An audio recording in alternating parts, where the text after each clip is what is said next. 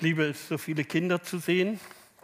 Das ist immer ein Vorrecht und die Zukunft der Gemeinde, wenn sie einfach die Kinder feiert, die Kinder hat, die Kinder ins Zentrum rückt und für sie da ist.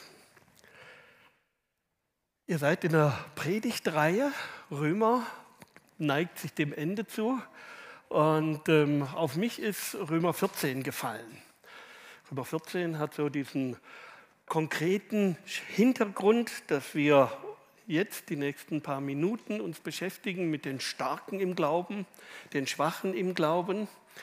Und ich finde es ganz interessant, wenn ihr den Zusammenhang seht. Letztes Mal haben wir als Christ den Staat verantwortlich leben. Also so mal diesen Blick gehoben, wie sieht es eigentlich draußen aus, was ist unsere und deine und meine Position im Staat. Ich selber bin Beamter nebenbei noch, wurde auf die Verfassung vereidigt vor ganz langer Zeit und ähm, ich liebe es, Beamter zu sein. Nicht, weil das Beamtentum selber so richtig toll ist, aber ich bin auf dem Sozialamt. Und ähm, das war das erste Amt, was ich mir aussuchen konnte. Und da bin ich dabei geblieben. Viele, viele gehen. Aber ich habe gedacht, da bin ich als Christ genau richtig. Da tobt der Bär, da sind viel Verantwortungsmöglichkeiten auf unterer Ebene. Und da sieht man die Not der Menschen und kann ganz direkt helfen. Und deswegen bin ich begeistert, auch noch halbtags, jetzt seit ein paar Jahren erst, auf einem Sozialamt. Und ähm, da ist wirklich dieses hoheitliche Denken, dieses klar, wie funktioniert überhaupt Staat und vor allen Dingen wird Christ im Staat extrem wichtige und notwendige Gedanken, die dahinter stecken. Aber von diesem Blick in die Weite, in die Größe, wechselt Paulus im nächsten Kapitel und sagt nicht, wie funktionieren wir als Christ in dem Staat, in dem Gott uns gestellt hat, sondern wie funktioniert es bei uns in der Gemeinde, im Miteinander, in diesem wirklichen kleinen Kosmos. Was soll da gelten? Für den Staat gilt, er hat das Wert nicht umsonst. Die Sanktionen sind etwas, womit man Disziplin einfordern kann, aber bei Christen untereinander. Und gerade bei Christen, wenn sie mal nicht eins sind, also ich finde es nicht besonders herausragend, wenn einfach du liebenswürdig bist, wenn du genau das Gleiche glaubst, wie ich glaube, wenn du an den gleichen Dingen arbeitest, wie ich arbeite, dann sind wir nebeneinander und ich freue mich über dich. Aber wenn es genau umgekehrt ist, ich arbeite und du arbeitest dagegen, weil du es anders siehst. Ich habe eine Meinung, die ich mir mühsam anhand des Wortes Gottes erarbeitet habe und du sagst mir im Gesicht, es ist unbiblisch. Also komplett falsch. Wie gehst du mit Kritik um, die dich wirklich auch mal trifft, weil es nicht nur um etwas Belangloses geht, so, naja, kann jeder glauben, wie er will, sondern weil es plötzlich an das Eingemachte geht, wie du deinen Alltag gestaltest, bis hinein zu dem, was du isst und was du trinkst. Also dieser Blick in die große und den großen Zusammenhang jetzt hinein, wie funktioniert es, unter den Heiligen und Geliebten. Also wie geht man mit den Unheiligkeiten der Heiligen um? So, das ist dieser Rahmen. Und ähm, eben Stichwort, wir haben es vom Starken und Schwachen. Ich habe meiner Predigt noch ein weiteres ähm, Überschrift gegeben, die heißt Freiheit kontra Gesetzlichkeit. Es geht um Freiheit. Es geht darum, den Frieden zu bewahren, auch wenn der andere anders tickt, anders denkt wie du. Es geht darum, liebevoll miteinander umzugehen, auch wenn der andere dich nervt. Kann sowas passieren in der Gemeinde? Dass du furchtbar genervt bist? Dass du denkst, das kann doch nicht sein kann der doch jetzt nicht ehrlich so meinen und ehrlich so handeln und du gehst dann auf ihn zu und stellst fest, doch, genau das kann er. Mit großer Überzeugung. Also, wie reagiere ich da? Und wisst ihr, Gewissensfragen ist etwas, was tatsächlich das Gewissen berührt, was so tiefer trifft was nicht in der Oberflächlichkeit beseitigt und weggedrängt werden kann. Und Gewissensfragen verschwinden auch nicht dann, auch wenn man nicht drüber redet. Ich habe bei uns in der Gemeinde festgestellt, früher in meiner Jugend haben wir sehr viel diskutiert. Ich komme so aus dieser 70er Jahre, da war es super zu diskutieren. Ganze Teestubenabende lang habe ich mir den Kopf heiß und wund geredet und staune jetzt, dass es überhaupt nicht mehr modern ist, sich auseinanderzusetzen. Du bleib bei deiner Wahrheit, ich bleib bei meiner Wahrheit.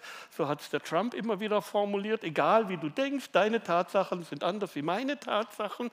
Wir lassen einander stehen und ein Auseinandersetzen mit dem, was der andere tatsächlich will und glaubt, dem setzen wir uns gar nicht mehr aus.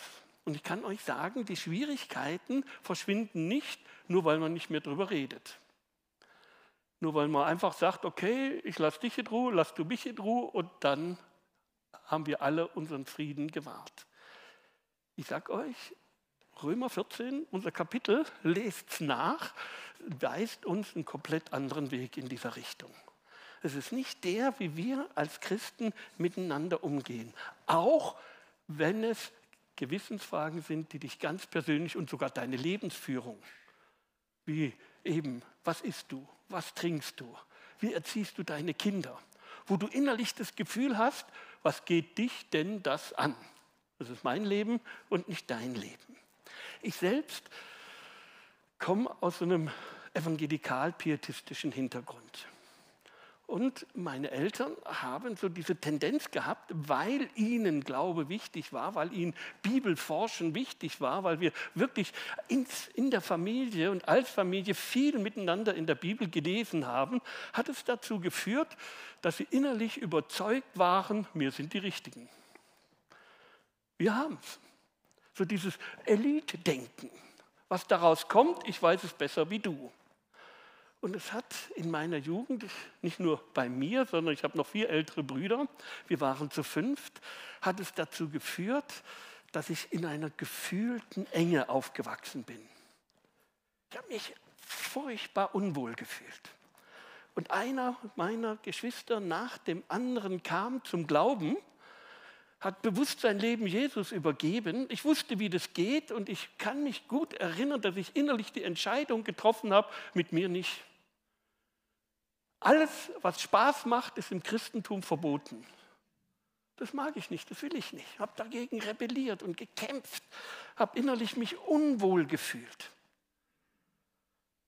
Bis, und das ist mein Zugang zu Roma 14, ich die Freiheit kennenlernen durfte, wie die Bibel es eigentlich meint. Was eigentlich der Hintergrund ist, wie man mit Meinungsverschiedenheiten umgeht und dass nicht Gesetzlichkeit die Lösung ist, sondern Freiheit die Lösung ist. So ein Spruch gefällig aus meiner Jugend. Meine Mama hat es zitiert und hat gesagt, das Bein, das sich im Tanze dreht, wird im Himmel abgesägt.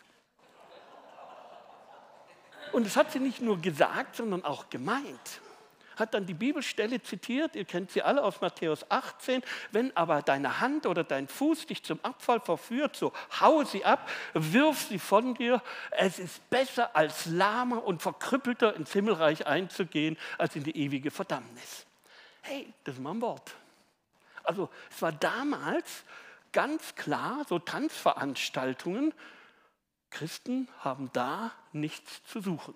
Wer es wirklich ernst meint, der kann nicht ins Kino gehen, der guckt keine Filme an, weil Verführung ist da, überall gegenwärtig. War auch ein gewisser Schutz. Klar ist Verführung da und gegenwärtig, aber wir als Kinder, ich besonders, habe mich unwohl gefühlt. Und ich bin so froh, dass wirklich diese Liebe zur Bibel meine Eltern mir weit mitgegeben haben, dass ich so aufsaugen durfte, dass ich wirklich mal hineingucken kann. Und wenn es dir ähnlich geht, dass du dich denkst, das ist mir hier alles zu eng, das ist mir alles zu fromm, das ist alles zu vorgegeben, ich will mal wirklich, Herr, ich will dich erfahren und deine Weite und deine Größe, ich lade dich ein, Römer 14. Genieß den Text. Meinungsverschiedenheiten. Ich habe es erzählt damals, was da bei uns wichtig war, aber heute gibt es so etwas. Und wenn ich jetzt predige, dann predige ich aus dem Hintergrund meiner Gemeinde. Du brauchst dich nicht angesprochen zu fühlen, ich will keinen angreifen. Also von da aus kannst du dich zurücklehnen, mal ganz entspannt zuhören, weil es sind ja die anderen. Das ist immer eine gute Sache, wenn man wirklich von innerlich ähm, nicht gleich auf die Barrikaden geht und da Kontraststimmung erzeugen will. Also von da aus Beispiele gefällig von Meinungsverschiedenheiten, die ich erlebt habe. Liedgut. Wie viele englische Lieder sind eigentlich erlaubt? Und sind die modernen Lieder nicht viel zu verwässert? Choräle, das ist das, was eigentlich Botschaft hat und was eigentlich dichter an der Bibel ist. Oder Hände heben. Ich habe so einen zaghaften Blick gewandt. Gell? Wir heben die Hände, haben wir gesunken. Wie viel heben denn die Hände? Ja, das ist doch nicht unser Frömmigkeitsstil. Steht zwar in der Bibel, aber dieses Gefühlsduselei, das, das ist nichts für mich. Brauche ich nicht, können die anderen ja machen. Die anderen, das ist ein Must-Have. Müssen wir doch machen. Wir müssen doch authentisch sein. Wenn wir das so singen, müssen wir das doch auch machen. Wie geht denn das? Oder weitere Beispiele, Alkoholkonsum, Genussmittel oder Abstinenz. Immer wieder ein Thema auf dem Sozialamt, wie können wir den Alkoholkranken helfen? So, ich sehe die Not, die dahinter steht. Darf ich einfach trinken oder darf ich nicht trinken? Was mache ich? Miniröcke. Ich weiß nicht, wie es bei euch in der Gemeinde ist, wenn jetzt hier zum Lobpreis der Rock so kurz ist. Kommt dann einer nach dem Gottesdienst, weist man ein bisschen darauf hin, das macht man hier so nicht. Ich weiß, beides sind gute Argumente. Glücksspiel, Kopftuch, Hosen für Frauen, medizinische Therapie, Organspende, Pille zur Verhütung, Impfen. Was war das für ein Kampf um die Impfpflicht, gerade unter Christen? Meinungsverschiedenheiten. Wie gehen wir miteinander um, wenn wir feststellen, ich habe eine Erkenntnis und die habe ich sogar von Gott und der andere teilt sie nicht. Kann doch gar nicht sein. Ist doch der gleiche Gott. Die erste Aussage, die Paulus an dieser Stelle trifft in Römer 14, Vers 1, ist die, streitet nicht über Meinungsverschiedenheiten. Redet euch nicht den Kopf wund. Das war so für mich eine, eine der Offenbarungen, nicht streiten. Sobald du merkst, dass es da nur darum geht, Recht zu haben, und das ist jetzt ein Befehl von Paulus, hör auf zu streiten. Hör an dieser Stelle auf. Mach so nicht weiter, weil du den anderen nicht gewinnst, sondern eventuell nur die Diskussion gewinnst. Klar doch, wenn du richtig gut vorbereitet bist und nicht ganz ungeschickt, dann kannst du den anderen unvorbereitet in Grund und Boden reden. Dass er rausgeht und die Welt nicht mehr versteht. Aber hast du sein Gewissen erreicht? Oder hast du nur das erreicht, dass er das nächste Mal sich besser vorbereitet, um dir wieder bessere Antworten geben zu können? Römer 14, Predigt, der Umgang, starke mit Schwachen. Ich persönlich habe festgestellt, diese Einteilung in Kapitel ist richtig unglücklich, weil mit Römer 14 hört dieses Kapitel von der Stärke und der Schwäche nicht auf, sondern geht in Römer 15 weiter und für mich ist der tragende Vers, wir werden nachher darauf einkommen, Römer 15, Vers 1, wie wir das praktisch leben können. Aber wir wollen ein bisschen hineingehen in diesen Meinungsaustausch. Konkret in Römer 14 spricht Paulus ein paar Probleme an, die die Gemeinde zu Rom damals hatten. Da gab es die Judenchristen, die gewohnt waren, nach gewissen Speiseregeln ihr Leben zu halten. Und dann gab es die Heidenchristen, die Römer, die die Freiheit genossen die all das ganze Gesetzlichkeit beiseite getan haben und ihre Freiheit genossen. Jeder dachte, das, was er tut, das ist dichter dran an dem Willen Gottes. Und das war dann das, was Paulus aufgreift und diesen Konflikt lösen will. Und er greift dann auch einen weiteren Konflikt auf, nämlich bestimmte Tage zu halten. Ihr kennt es vielleicht, den Sabbat oder nicht den Sabbat, den Sonntag oder nicht den Sonntag. Wir sonntags wurden eingekleidet. Ich habe so drunter gelitten. Jedes Mal, wenn wir in die Kirche gehen mussten, habe ich so einen richtig engen Art Hosenanzug angezogen gekriegt. Der durfte nicht dreckig werden. Also spielen war aus und nach dem Gottesdienst kriegte man den nicht wieder aus. War also meine Eltern das Zeichen dafür, jetzt ist Sonntag. Und Sonntag ist was Besonderes, Tag des Herrn. Ist das richtig oder ist das falsch? Müssen wir jeden Tag gleich behandeln? Das waren diese Beispiele, die wir finden, aber ich bin überzeugt, und so ist auch die Argumentation des Paulus, dass es viel tiefer geht. Dass es nicht bei diesen zwei Beispielen bleibt, sondern dass er uns Dinge an die Hand geben will, Werkzeug an die Hand geben will, wie wir wirklich Konflikte aller Art, die alten wie die modernen und die, die zukünftig, auch prophylaktisch predige ich heute für dich, die zukünftigen Dinge, die auf uns zugehen, Internetnutzung. Wie viel Handy ist eigentlich gut für einen Christen? und was darf er angucken und was nicht. So, also gibt es keine direkte Aussage in der Bibel, aber wir haben eine tolle Möglichkeit, aus dem Römer 14 heraus dort zu verstehen, was erbaut denn, was kräftigt deinen Glauben und was zerstört deinen Glauben. Also Predigt ist es, erster Schritt, leidenschaftlich von mir an dich den Hinweis, hör auf zu bevormunden. Das machen Christen gerne. Bevormunden. Was meine ich damit? Ist es, dass ich erkenne und festlege, was für dich gut ist. Dass ich weiß, was schlecht für dich ist, was du zu tun hast, dass ich plane und festlege, wie das denn so hier mit dir und mit der Gemeinde richtig zu handhaben ist oder nicht. Das ist das Gegenteil von Freiheit. Das ist Bevormundung. Und das soll man nicht tun. Anderen die Freiheit lassen. Das bedeutet, den anderen nicht in ein Schema pressen. Ein Christ muss so und so, sonst ist er kein richtiger Christ. Ein Christ muss die und jene Erkenntnis haben. Sonst hat er es überhaupt nicht geblickt. Also wenn du da mit mir anders bist, dann hast du damit schon fast sämtliche Brücken zu dir abgebrochen. Das Ganze gilt für die Gemeinde, aber du kannst es runterbrechen auch für die Ehe und auch für die Beziehung. Heute Morgen habe ich erkannt, wir müssten das und das tun. Und heute Mittag musst du das auch glauben und so tun. Weil die Bibel sagt es ja, Gott hat es mir gesagt.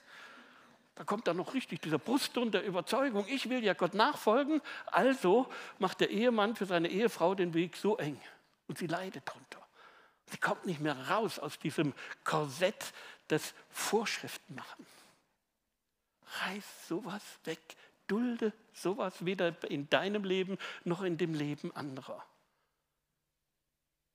Was bist du eigentlich für jemand, dass du einen anderen Knecht richtest? Das sind so diese Worte von Paulus. Klingt ein bisschen altertümlich. Wir können nachher noch ein bisschen draufhauen, was das heißt, aber das heißt nichts anderes, als ich will nicht über dich herrschen.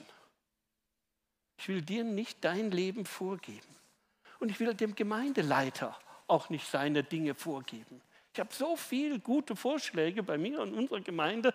Man müsste doch in der Gemeinde. Das müsste man unbedingt, dann wäre es gut. Ich, meistens reagiere ich inzwischen so, ja dann mach, wenn man müsste. Nicht ich mache, sondern fang du. Ich bin froh bei den Dingen, die ich muss, dass ich sie halbwegs gebacken kriege. Wir haben im Laufe des Jahres, ich und meine Frau, im Laufe unseres Lebens über 16 Pflegekinder plus vier eigene. Also es war richtig, richtig viel, was wir bei uns getan haben. Dann haben wir noch ähm, die Pflegenden, meine Eltern gepflegt, bis zum Tod bei uns aufgenommen, beide. Und dann zusätzlich zu einer Vollzeitstelle, die nicht langweilig war, auch noch Gemeinde gebaut. Und wir waren jahrelang am Ende unserer Kraft, konnten nachts nicht mehr schlafen. Und dann die guten Vorschläge was man alles müsste. Was eigentlich doch normal und Standard ist. Und ich habe das eingesehen. Vieles davon war normal und Standard. Aber ich konnte sie einfach schlicht und ergreifend nicht erfüllen.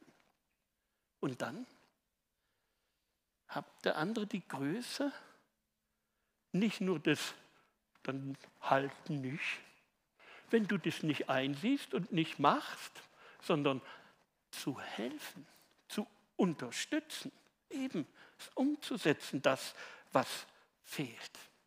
Wenn wir in Römer 14 lesen, lest es nach, dann sehen wir, dass es beim Tolerieren nicht aufhört. Du glaubst das und ich glaube das. Das ist schon mal gut. Schau mal, ich will es nicht, dies ist der erste Schritt in die richtige Richtung, ich will es nicht verteufeln, aber stehen lassen und tolerieren ist zu wenig.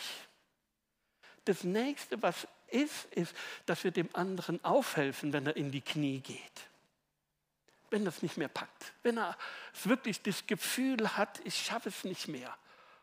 Oder umgekehrt, wenn er dieses verbreitet, nur das ist der einzelne Weg. Wirklich aufhelfen, zurechthelfen. Das ist der dritte. Nicht stehen bleiben, nicht aufhören, bis das aus dem Schwachen ein Starker geworden ist. Das ist das Ziel. Ganz anders wie tolerieren, na ja, will nicht dagegen stänkern, Schon gut. Denke nicht dagegen. Auch nicht innerlich, wenn keiner zuhört. Du musst häufig Gott um Vergebung bitten. Wo so ein innerer Gedanke kommt, ja, hoffentlich blickt der es auch mal.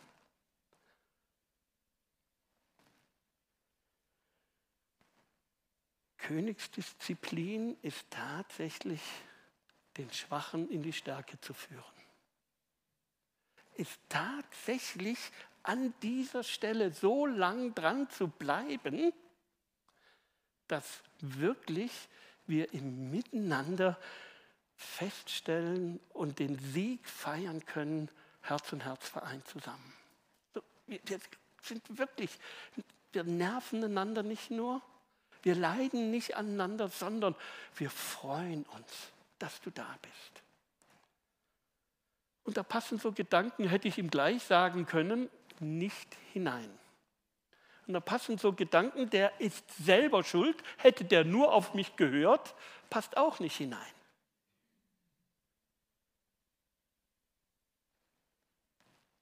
Freiheit bedeutet, niemand muss etwas tun, nur weil ich es so denke, weil ich es so glaube, weil ich es so erkannt habe, sondern Freiheit bedeutet, er darf das tun, was Gott will. Und was Gott ihm und seinem Gewissen, dann haben wir ihn gewonnen, gesagt hat. Wenn sein Gewissen, sein Inneres plötzlich damit übereinstimmt. Gut. Für mich ist Seelsorge am anderen zurechthelfen, dann geschehen, wenn ich mit ihm in Verbindung mit Gott und mit Jesus gebracht habe wenn ich verstanden habe, dass er Gott erlebt in dieser Sache. Als ich studierte, da habe ich gleich tapfer für Gott geworben, evangelisiert und kam in so einen kleinen Studentenhauskreis gebildet. Und eine Mitstudentin hat sich dann wirklich zu Gott gefunden, kam dann in unseren Hauskreis und lebte in Klammern, weil sie Gott noch nicht kannte, mit ihrem Freund zusammen. Damals ein absolutes No-Go. Ich weiß nicht, ob es heute noch ist, aber ist eigentlich so, wie ich die Bibel verstehe, nicht unbedingt vorgesehen. Nun, sie tat. Und ich war ein junger Mann und sie eine junge Frau und ich wusste auch nicht, was mache ich denn jetzt? Bin ich zu meinem Seelsorger gegangen, habe gesagt, das ist irgendwie komisch, wenn ich darüber rede. Und wisst ihr, was er mir damals gesagt hat? Er hat gesagt, rede nicht drüber. So mit Ausziehen und Sex vor der Ehe und alles I oder so, rede nicht drüber. Er sagte, bring sie in Verbindung mit Gott. Rede über die Herrlichkeit Gottes. Das ist der Punkt. Habe ich also gemacht. Jedes Mal in jedem, in meiner Hilflosigkeit damals, tatsächlich wortwörtlich, jedes Gebet fing an, Herr, komm mit deiner Herrlichkeit hierher. Drei Wochen später sagte sie so im Nebenbei, ich habe mich von meinem Freund getrennt. Ich habe so gemerkt, das hat nicht mehr so richtig gepasst. Und sei allerdings vorsichtig, der ist Karate-Lehrer und der hat gesagt, der haut dich zusammen. weil du bist schuld, dass ich jetzt und dass die Beziehung da kaputt gegangen ist. Super, habe ich gedacht, so habe ich mir das nicht vorgestellt gehabt, habe echt jedes Mal langsam die Tür aufgemacht und geguckt. Sie war traurig und er war wütend, weil die haben sich geliebt. Ich habe gedacht, Herr, das ist das, wie du gewollt hast, bitte beschütze mich. Wisst ihr, wie die Geschichte weitergeht? Und deswegen erzähle ich sie. Die Geschichte geht weiter, dass dieser junge Mann hat mit, zusätzlich zu seinem Karate-Lehrer hat er äh, Maschinenbau studiert in Karlsruhe und da fing gerade das neue Semester an und die Studentenmission in Karlsruhe hatte da so einen Tisch aufgebaut und die neuen Semester zu begrüßen und für Jesus einzuladen. Und er ist stur, stracks auf diesen Typ zugegangen, weil er mich nicht erwischt hat, hat den angebrüllt, was er sich glaubt, mit diesem Unfug überhaupt noch die Leute unglücklich zu machen. Ich habe ihn nie kennengelernt, diesen Mann von der SMD, Studentenmission, aber er hat super Arbeit gemacht. Der hat ihn angestrahlt. Helmut dieser hat einen Helmut angestrahlt und hat gesagt, darf ich dich zum Kaffee einladen? Erzähl mal, wo drückt der Schuh? Wiederum zweieinhalb Wochen später hat er sein Leben über Jesus übergeben. Die zwei haben geheiratet, haben tolle Kinder. Und das, das ist das. Gott kann sich verherrlichen, auch ohne dass ich den moralischen Zeigefinger hochhebe und dem anderen meine Vorstellungen aufdrücken muss. Die Schwachheiten der Schwachen zu tragen. Das bedeutet, auch für die Schwachen einzutreten, die unsympathisch sind. Mal was ganz anderes. Kennt das so Leute? Also eure Gemeinde nicht, wie in unserer Gemeinde. Für Leute, wo ihr denkt, das ist nicht meine Wellenlänge. Nee, also irgendwie, übrigens waschen könnt ihr sich auch mal. Ja, so, also das ist ja besonders irgendwie komisch. Und boah, ich liebe das bei mir im Geschäft, gell, wenn, man, wenn das Publikum gegangen ist, erstmal alle Fenster aufreißen muss und das Gefühl hat, unsympathisch. Ja, wie reagiere ich? Gehe ich auf Abstand? Man sieht es nachher so, wenn sich nach dem Gottesdienst so Klüppchen bilden. Die reden miteinander und die reden miteinander. Da gibt es immer welche, die stehen alleine da. Unsympathisch. Nicht meiner Meinung. Leute sind die Geschwister. Die Schwachheiten der Schwachen tragen bedeutet auch und gerade auf sie zugehen. Mich gerade zu ihnen stellen. Wisst ihr, wer das gut konnte und gut kann? Ihr kennt auch. Ich glaube, am besten vorgemacht hat es Jesus. Da gab es die Zöllner, wo kein Mensch was mit zu tun haben wollte. Da gab es die Prostituierten, die keiner wollte. Da gab es die Fresser und die Säufer. Und wen fand man da? Jesus. Ausgerechnet den. Der will Rabbi sein. Das ist der Standard. Und ich glaube, Frieden, wirklichen Frieden miteinander, kann man nur mit dieser Gewinnung, dieser Gesinnung gewinnen, erreichen. Wenn ich mich tatsächlich aufmache gegen meinen vielleicht rebellierenden Magen, gegen meine, ja, du, was denkt ihr dann? Also wenn ich mich zu dem stelle, dann ist ja peinlich. Na und? Ich glaube, da gehören wir gerade hin. Zwischenfazit, Hauptsatz für mich von Römer 14 steht in Römer 15, Vers 1. Wir aber, die wir stark sind, sollen das Unvermögen der Schwachen tragen und nicht Gefallen an uns selber haben. Jeder von uns lebe so, dass er seinem Nächsten gefalle zum Guten und zur Auferbauung. Das ist unser Auftrag. So gehen wir miteinander um. Aufbauen. Zum Guten. Gerade das, was schwach ist. Ich liebe Paulus, habe ich schon ein paar Mal gesagt, aber manches Mal habe ich auch meine richtige Not mit ihm. Wisst ihr warum? Er fängt so richtig toll an und wenn du das mal so liest, denkst du, ist ja klar. Also Paulus, wir aber, die wir stark sind. Macht ziemlich deutlich, ziemlich schnell klar, auch im Römer 14, wo der Starke und wo der Schwache ist. Was der Starke zu tun hat, und das ist in Klammer wichtig, um so Konflikte zu lösen, ist nochmal ein Unterschied, ob du mich trägst oder ich dich trage.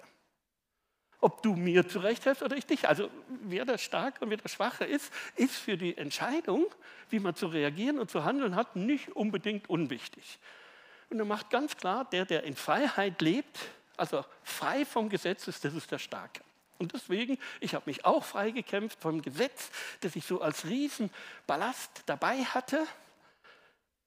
Freiheit, werden wir feststellen, ist nicht, dass ich gesetzlos bin, sondern das Gesetz erfülle. Also nur in Klammern. Aber wir, die wir stark sind, fängt Römer 15 ein. Tolle Zusammenfassung. Sind verpflichtet, die Schwachheiten der Schwache zu tragen. Mal eine kurze Frage.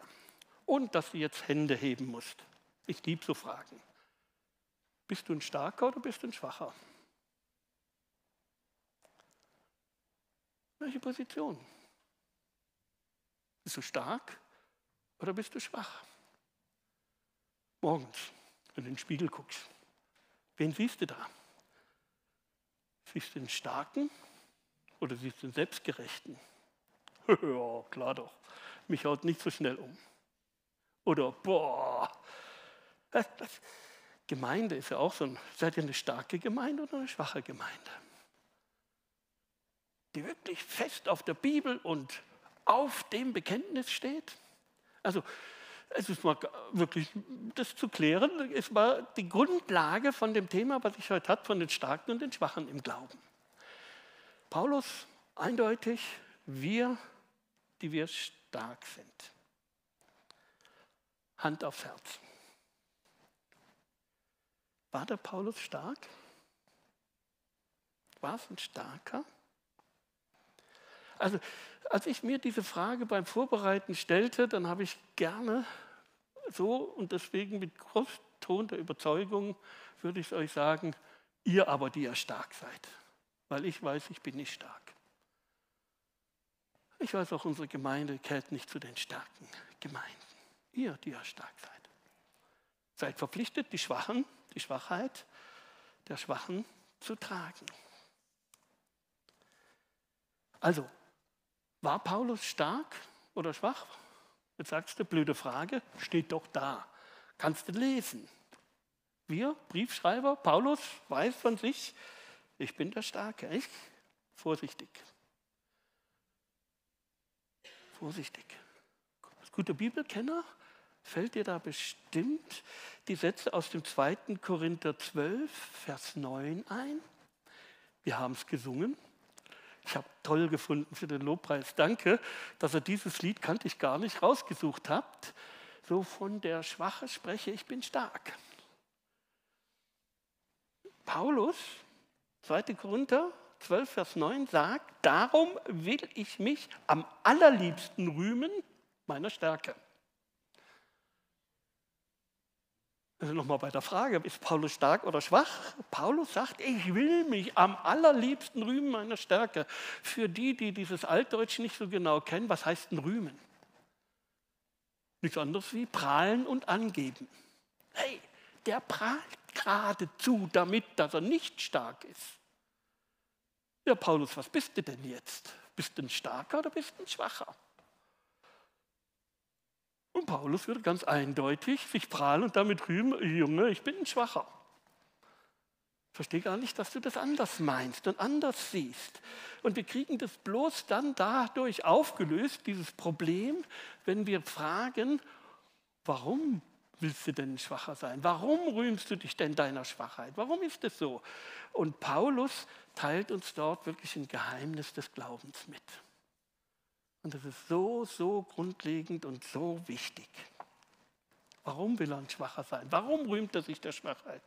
Finden wir auch im gleichen Vers direkt hinterher, weil Paulus wirklich von Gott gehört hat, lass dir an meiner Gnade genügen, denn meine Kraft ist in den Schwachen mächtig.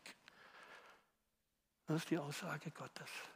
Nicht in den Starken, sondern meine Kraft ist in den Schwachen mächtig. Nur da möchte man doch gerne schwach sein. Also ich gerne. Ich liebe die Macht Gottes. Ich liebe es, wenn ich sehe, wie Gott Veränderung schafft. Ich bin gerne dabei, wenn Wunder geschehen, wenn wir beten können und die Kranken werden gesund. Wann hast du das zuletzt mal erlebt?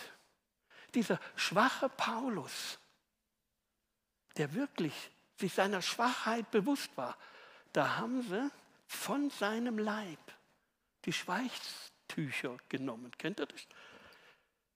Ich liebe diese Bibelstelle, weil sie zu meinem Frömmigkeitsstil nicht passt. Passt echt nicht. Schweißtuch, also Grabsch weggenommen und ist mit dem Schweißtuch zum Kranken gegangen, hat es draufgelegt und der wurde gesund. Klingt echt skurril, ich weiß es. Ich kann es auch nicht zuordnen, also rein medizinisch, du bist Zahnarzt, kannst ein bisschen Bescheid, irgendwie nicht besonders einleuchtend, gebe ich zu. Und wie gesagt, komisch, fremdartig. Nicht die Welt, wo ich zu Hause bin. Ich träume davon, sowas zu erleben. Oder er ist einfach vorbeigegangen, da fingen die Dämonen an zu schreien und er hat im Vorbeigehen die Dämonen ausgetrieben. Nur einfach mal so. Warum? Weil Gottes Stärke in ihm war. Weil Gott sich durch ihn verherrlichen wollte. Und Paulus bekennt auch in diesem zweiten Korinther, bekennt er auch, dass er es ab und zu vergisst, wie schwach er ist. Und Gott in seiner Weisheit hat ihm da Stachel im Fleisch gegeben. Ich weiß nicht, heute die, die, äh, die Theologen, die diskutieren sich heiß, was das war, so ein Stachel im Fleisch. Es war auf jeden Fall etwas, was diesen riesen Völkerapostel klein und demütig und schwach machte. Das war's. Täglich hat Gott ihn Sobald er es vergessen hat, daran erinnert, hör mal, wenn du es tust, lass es lieber sein. Ich glaube, so viele, so tolle Männer Gottes sind gestrauchelt, weil plötzlich sie dachten, habe ich toll hingekriegt. Weil sie plötzlich dachten, ja, alle Menschen kommen zu mir und hören meinen Ratschlag ich bin da schon wer und was ich alles geleistet habe. Hör doch auf damit. Warum sollst du auf damit hören? Weil Gott dich machen lässt. Wenn du es machen willst, wird Gott sich zurückziehen und sagen, nun mach mal. Gerne. Aber dann hast du gemacht und nicht Gott. Das ist das Geheimnis. Wir haben das Thema vom Starken und Schwachen im Glauben. Und ich bin so froh, dass Gott manches Mal, wenn ich gewandert bin, mir so einen Stein in den Schuh gegeben hat. Kennt ihr Wanderer, so ein Stein im Schuh? So klitzekleine Sachen. Es könnte doch so perfekt sein, alles. Und die wunderbare Umgebung und alles. Gell? Und, und mh. Hm. Stachel im Fleisch. Sei dankbar über die Einschränkungen, die Gott in deinem Leben. Paulus, Gott nimm's weg. Der große Paulus, dreimal hat er gebeten, Gott vor Gott gefleht, Gott, das kann doch nicht sein. Das hindert mich in meiner Entwicklung. Und Gott sagt, das ist gut so. Von mir gegeben. Eine ganz andere Sicht. Danke für dieses Bild des Rabbis, der dann gesagt hat, hier, also mir ist hier zu eng. Tu noch die Ziege rein. Das kommt ein bisschen auf diese Perspektive drauf an. Ja? Feier diesen Stachel. Rühme dich damit, gib da mich an. Also, gut, dass ich schwach bin. Und ich will präzisieren, auch in meinem Leben, ich denke nicht immer dran. Manchmal kommen mir so Gedanken, die Christenheit heute ist richtig oberflächlich und so verlottert. Und all die flachen Bekehrungen. Ich weiß nicht so, an was ihr denkt, aber so dieses Gefühl haben, ja, und Gott sagt, wer bist denn du, dass du, ich jetzt, einen fremden Knecht richtest? Das ist gar nicht deine Rolle. Fang gar nicht an. Was bist du? Römer 14, Vers 4. Er steht oder fällt seinem Herrn und gemeint ist Gott. Dem steht er. Und dann, der Satz ist so toll. Er wird aber stehen bleiben, denn der Herr kann ihn aufrechthalten. Ich muss nicht immer stark sein. Ich muss nicht immer die Welt retten. Ich muss dort, hey, was für eine Freiheit ist denn das auch? Ich muss immer nicht immer den Max, den starken Max vormachen und auf alles einen Ratschlag haben. Hör doch damit auf. Das haben die Pharisäer, die Gotteskenner. Die wussten es ganz genau, wie es geht. Fasten dreimal, ich verzehnte alles, was ich habe. Ich bin sicherlich besser wie der Zöllner da. Ich habe so Pharisäer-Gedanken in meinem Herzen. Und ich bete jeden Abend. Und das mit gutem Grund. Herr, vergib mir. Herr, vergib mir. Ich will schwach bleiben, damit du stark bist. Ich will aus dieser Spirale der, ja, der Belohnung gegen Wohlverhalten, der Liebe gegen Leistung, der Anerkennung gegen Rechtgläubigkeit. Ich will aus dieser Spirale rauskommen. Und das ist so unerbitterlich, weil es keinen Platz hat für Gnade. Weil es keinen Platz hat, wenn du so denkst, dafür, dass Gott dich beschenken kann. Und diese Pharisäer, das sind die, die von Jesus das meiste Fett abkriegen. Lest mal Matthäus 23. Oh, ihr Heuchler, was schimpft Jesus die an? Boah, der doch die Liebe ist. Nichts anderes, als um deutlich zu machen, ihr seid nicht die Starken, für die ihr euch haltet. Und du wirst auch nicht stark Kraft deiner Autorität, weil du hier vorstehst. Bewundert eure Pastoren nicht, bewundert eure Lobpreisleiter nicht oder die, die da was haben. Das ist nicht das. Stellt sie nicht auf den Podest. Was bist du? Was ist er? Ich kann euch sagen, Kraft, Ordination ist niemand, stark und heilig geworden. Selbst wenn du als Papst ordiniert bist. Wir haben so viel Versagen und erleben das Versagen von christlichen Leitern. Und jetzt kannst du wieder sagen, habe ich doch gleich gewusst. Wisst ihr, ich höre so viel Kritik und sehe so wenig Tränen. Ich höre so viel Besserwisserei und sehe so wenig innere Anteilnahme.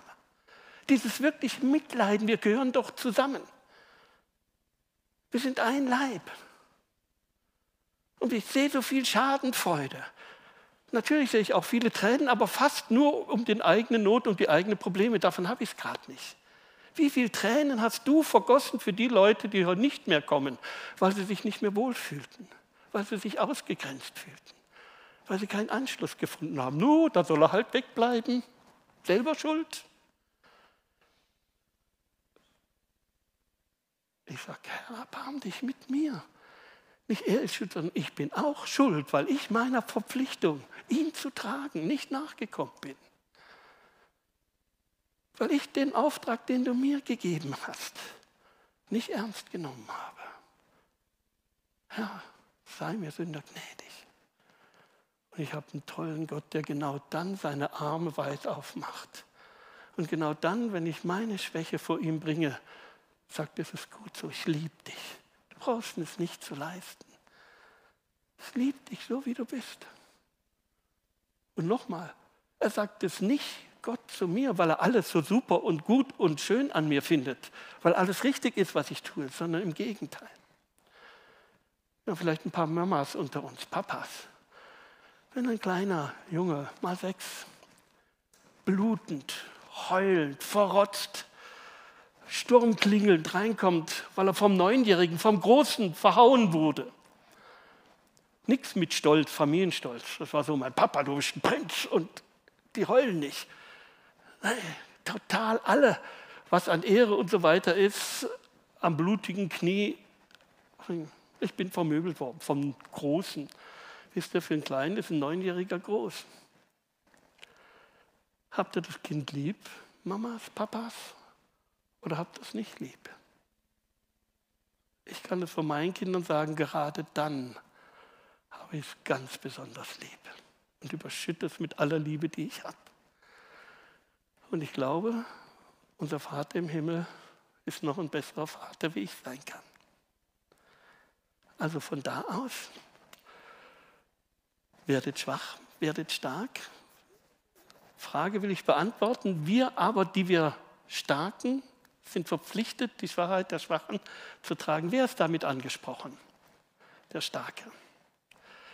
Ich glaube, angesprochen sind diejenigen, die sich stark fühlen. Also die, jetzt um unseren Bildausführung zu bleiben, mit der Nase nach oben in der Gewissheit, ich bin der Richtige, die sind angesprochen. Du, der du das denkst, bist verpflichtet, die Schwachheiten der Schwachen zu tragen. Fang an. Tu es bitte. Du bist angesprochen. Super, dass es dir gut geht. Und du wirst merken, wie schwach du wirklich bist, wenn du anfangs trägst. Und diejenigen, die wissen, Gottes Kraft ist in mir mächtig. Ich bin schwach, aber Gott, du bist in mir stark. Nur da tut sich von selbst einfach erklären, dass sie den Schwachen mittragen. So soll es zugehen unter uns. Amen.